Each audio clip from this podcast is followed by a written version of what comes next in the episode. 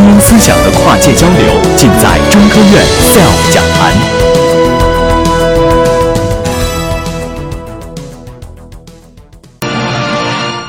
今天呢，看到我演讲的这个主题，大家已经知道我要讲的事情和自然博物馆的展品有很大的关系。我想，大多数人来自然博物馆，特别是小朋友们，你们主要想看的可能就是那些古生物的化石。那么，问题随之而来了：那些古生物现在去哪儿了呢？我想大家都知道这个答案，它们都已经灭绝了。我不知道你们有没有想过，如果我们把这个古生物灭绝的事件标在整个地球历史的这样一个时间轴上的话，我们会发现，灭绝其实是一件很罕见的事情。可事实情况现在是怎么样的呢？我们隔三差五的就会在新闻中听到某某物种灭绝这样的消息。我想大家在座的各位都会有过这样的经历。也就是说，我们在人一生的几十年中就能见证一次，或者是很多次物种的灭绝。这个比率已经远远的高于地球历史上的平均水平。所以说，我们处在一个大灭绝时代，而科学家们管这个叫做第六次物种大灭绝。那么大家能不能猜一猜这幅照片所显示的是一个地球上的哪里？这是太平洋上的澳大利亚东海岸的大堡礁。实际上，珊瑚这种生物非常有意思，它是水里的生物，它离不开水。可是呢，它非常喜欢阳光，所以它非常希望往上涨。最后的结果呢，就是所有的珊瑚礁都会长到当地的那个落潮的时候最低的海平面那个位置。所以，如果你去大堡礁的话，你站在珊瑚礁上，你会发现你眼前是一条高速公路，平坦的高速公路。而且呢，在那些珊瑚礁的缝隙之间，有巨大的海参，有小小的鲨鱼，有各种各样稀奇古怪的海洋生物。而且其中有一些在夜晚的时候是发着光的。而这个时候，如果你往周围看过去，你会发现所有的方向全都是海，没有陆地。抬起头来呢，天上是璀璨的星空。在这样美丽的景色下，我想任何一个人都会感觉到。人类自身的渺小，可是恰恰就是这个渺小的人类，它毁灭了我们这个星球上无以计数的很多很多的其他的生物物种。就说这个大堡礁吧，它自己也面临着一场危机。那么大堡礁呢？首先第一点就是它非常非常的大，它有多大呢？如果我们把它放到地图上来看一看的话，就会发现，它在欧洲的话，能够从英伦三岛一直延伸到意大利。它如果放到美国的话，能够纵贯美国的西海岸；如果放到我们中国呢，它能从北京一直延伸到广州，就是这么巨大的一片珊瑚礁。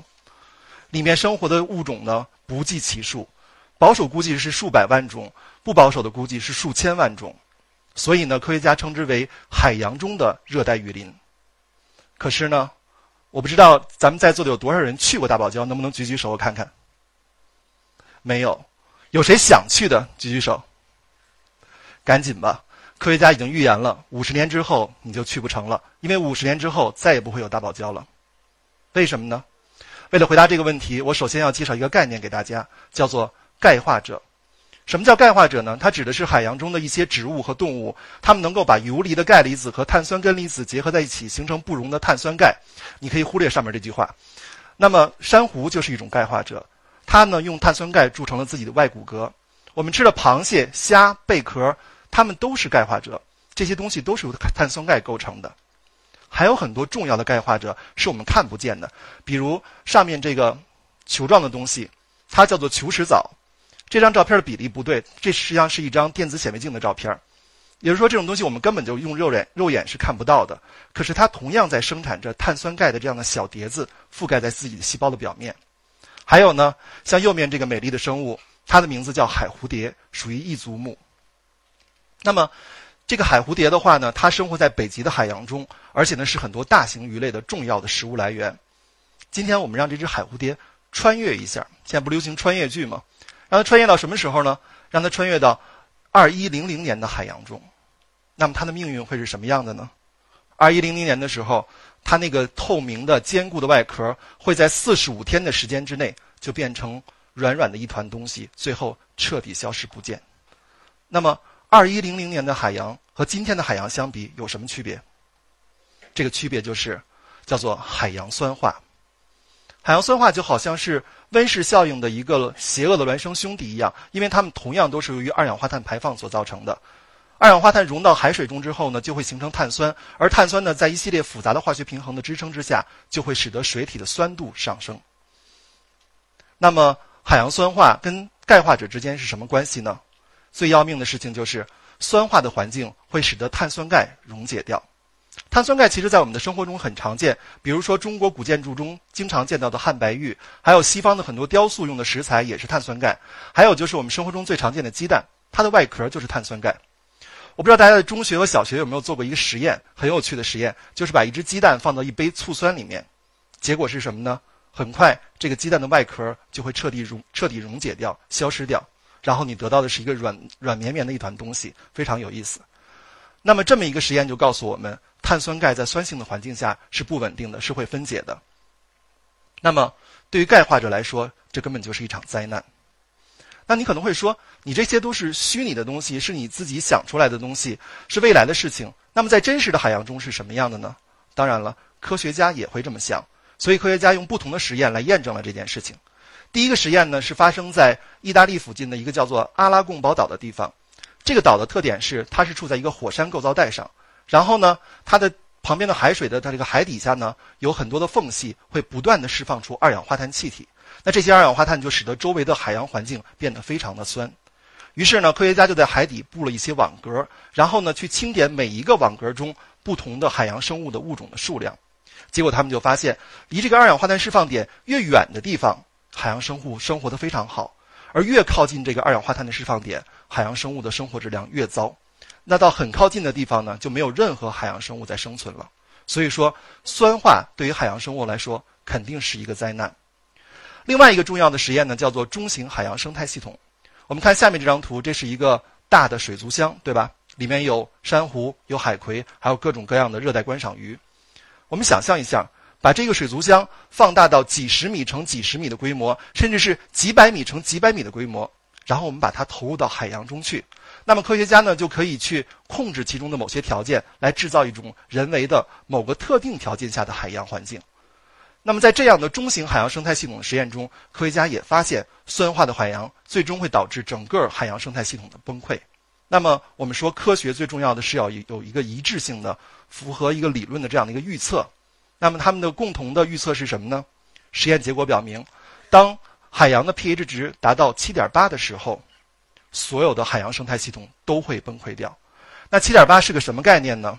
我们刚才说了，2100年为什么要去2100年？如果我们人类维持现在的二氧化碳排放水平的话，到2094年的时候，全球海洋的表体水层、表层水体它的 pH 值都会达到7.8。那过去这个数值是多少呢？在一八八五年的时候，这个数值是八点二。后来过了一百二十年，到二零零五年的时候，这个数值略微下降了零点一，变成了八点一。可是，在今后的九十年内，这个数值将会下降零点三。如果大家对 pH 值稍微有点了解的话，就会知道这是一个对数值。所以说，现在整个海洋酸化的这个速度是以指数级在上升的，情况是非常危急的。大家会说了，这个二氧化碳是哪儿来的？肯定是人类的工业文明排放的。有证据吗？当然有证据，在这条曲线上所显示的呢是公元前的一个时期，一个史前时期，包括公元后的时期，整体的全球大气中的二氧化碳水平的变化。那我们可以看到，在史前时期的话，二氧化碳水平的确也在波动，但是这个波动的水平这个范围是非常的小的，是非常温和的。可是最后呢，当人类出现之后，那条黄色的尾巴就是人类的杰作，二氧化碳水平一下就提高了。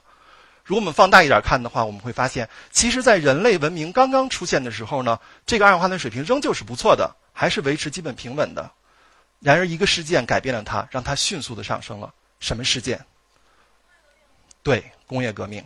如果我们把它继续放大的话，就会发现，发现这个拐点出现在一八零零年前后，正是人类产生工业革命的时候。正是我们人类一手制造了二氧化碳的大量排放，我们把大自然用了几亿年的时间才固定下来的碳，只用了两百年的时间，又重新排放到了大气中。这样的话呢，海洋酸化最终会危害所有的钙化者的生存。但是呢，要命的是，海洋酸化不是珊瑚所面面临的唯一的问题，可能用不了五十年。为什么这么说呢？我们看到珊瑚很漂亮，对吧？五颜六色的。但其实这五颜六色的颜色，可能很少人知道，它不是珊瑚自己的颜色，它其实是珊瑚体内共生的一种藻类的颜色。可是呢，当珊瑚感受到一种生存压力的时候，比如说酸化的海洋，比如说，呃，由于温室效应上升的海洋的温度，比如说由于泥沙排入到海洋中造成的水体清洁度的下降，那么珊瑚呢就会把体内的这种藻类排出来。可是，一旦失去了这些共生藻类，珊瑚很快就会死亡的。这个现象就叫做珊瑚的白化。那实际上呢，珊瑚的白化现在不仅在大堡礁发生着，在加勒比海、在红海、在地球上所有有珊瑚的地方都在发生着，而且情况非常的糟糕。据科学家悲观的估计，可能用不了二三十年，大堡礁就会消失了。我看到今天在场有很多小朋友，等你们长大到能结婚的年龄，如果你们想在大堡礁办一场潜水婚礼的话，估计是没有希望了。如果我们不能够改变现在的环保的态度，不能够从现在开始来保护环境的话，我们真的再也看不到大堡礁了。那么你可能会问了，钙化者消失就消失呗，它有什么影响呢？我们来看一下海洋中的所有生物形成这个食物网，你会惊奇的发现，它最下面的两三层几乎全都是钙化者。比如说倒数第二排最右边的那个叫做异足目，异足目动物就是刚才我说的海蝴蝶，它就属于异足目。还有我们常见的虾，还有各种的浮游动物、浮游植物，其中大部分都是钙化者。那么我们可以想象，如果所有的钙化者都消失了，到了二一零零年的时候，那么这栋大厦肯定会倾倒的。其他它上面的这些海洋生物、这些鱼类、大型鱼类同样不能存活。那么最顶级的捕食者是谁？并没有出现在这张图上，大家知道吗？对，我们都知道是人类自己。那么，这位荒野猎人吃鱼的这个画面是非常生猛的。我想，各位吃海鲜的时候肯定不是这个样子。但是，我们可以想象，如果物种灭绝的真正影响到钙化者的话，最终我们吃的海鲜可能都会从我们的餐桌上消失的。当然了，如果只是海洋生物的故事，可能跟我们陆地上生活的人的距离还稍微有那么一点遥远。但其实事情不是这么简单。这个可爱的小动物叫做巴拿马金蛙，它生活在中美洲地区。但是如果现在你去中美洲旅游的话，你很难能够见到它。科学家估计它已经在野外灭绝了。什么原因呢？目前最靠谱的一个理论认为是一种真菌感染造成的一种传染病，使得它们全部灭绝了。下面这个动物呢更 Q 一点，这是一只什么？大家能认得出来吗？对，蝙蝠，冬眠中的蝙蝠。你可能觉得它睡得很安稳，睡得很舒服，但其实它已经病入膏肓了。你可以注意到它的鼻子上有一团白色的粉末。那个也是真菌，这种病被称为白鼻病，它现在在北美地区非常严重，几乎导致了北美地区相当多种类的蝙蝠已经濒临灭绝。如果一只蝙蝠带着白鼻病进入冬眠的话，等到春天的来年春天的时候，整个这个洞穴里的蝙蝠全都会死掉，没有一只能活着飞出来。这个病就是这么严的这么的严重。但其实呢，你可能会觉得我说的是个案，不是这样的。现在整个物种灭绝的情况非常的严重。比如说，巴拿马金蛙所属的两栖类现在是最严重的，全球大概有二分之一的两栖类物种已经灭绝或者濒临灭绝。那么这个数字呢，对于柱礁珊瑚、对于沙鳐、对于淡水软体动物来说呢，是三分之一；对于我们哺乳动物来说呢，是属于四分之一；而对于爬行类是五分之一，对于鸟类是六分之一。所以说，物种灭绝绝不是个案，而是蔓延在全球、蔓延在海洋中。陆地上、天空中，所有有生物的地方都在发生着物种灭绝。那你可能会问了，是什么原因造成的这么大范围的物种灭绝呢？我们刚才说了海洋酸化，但大家肯定还知道有温室效应，还知道有乱砍乱伐，然后还有栖息地的破坏，还有它们本来的这种栖息地的碎片化，这些都会导致物种的灭绝。但还有一些原因可能是大家平常不会想到的，比如说最后这一项叫做全球旅行。刚才我们说的那只蝙蝠。这个白鼻病在美国的出现，经过科学家科学家的研究发现，它其实是发生在最早发生在美国中部的一个洞穴，而这个洞穴在夏天的时候是个旅游胜地，也就是说，在夏天的时候会有全球各地的游客来到这个洞穴参观。现在科学家认为，很可能是其中一名游客从另外一块大陆带了某一种真菌来到这个洞穴，最终它在整个北美地区传染开来，导致了蝙蝠的灭绝，几乎防不胜防，对吗？这个现象其实，在进化生物学上有一个说法，叫做与幽灵共舞。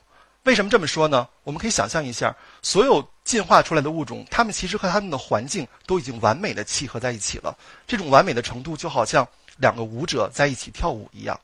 但是，一旦这个环境发生了改变，那么原来的这一半的舞者就消失不见了，因为旧的环境没有了。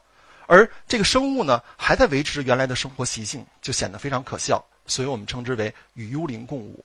以前呢，在史前时期，环境的改变是非常缓慢的，千万年的这种级别。